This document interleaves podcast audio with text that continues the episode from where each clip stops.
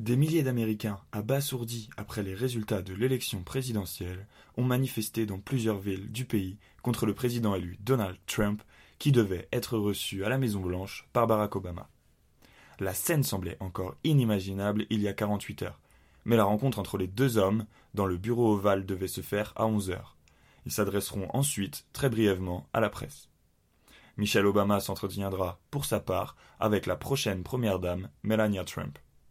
Je l'ai invité à venir à la Maison-Blanche pour discuter de comment assurer une transition réussie, a expliqué mercredi Obama à propos de sa rencontre prévue avec le milliardaire populiste, qui avait la veille remporté l'élection présidentielle américaine, créant une énorme surprise aux États-Unis et dans le monde.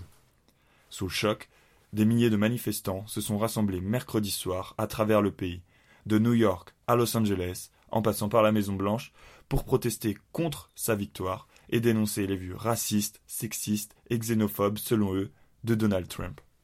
À Los Angeles, des milliers de Californiens ont envahi un important axe routier et une effigie du nouveau président a été brûlée devant l'hôtel de ville.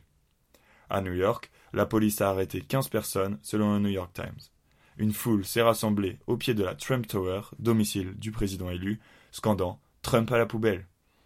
Quelques heures plus tôt, Barack Obama avait lancé un message fédérateur nous souhaitons tous son succès pour rassembler et diriger les Américains, sans cacher qu'il avait, avec l'ancien animateur de télé-réalité, des divergences très significatives.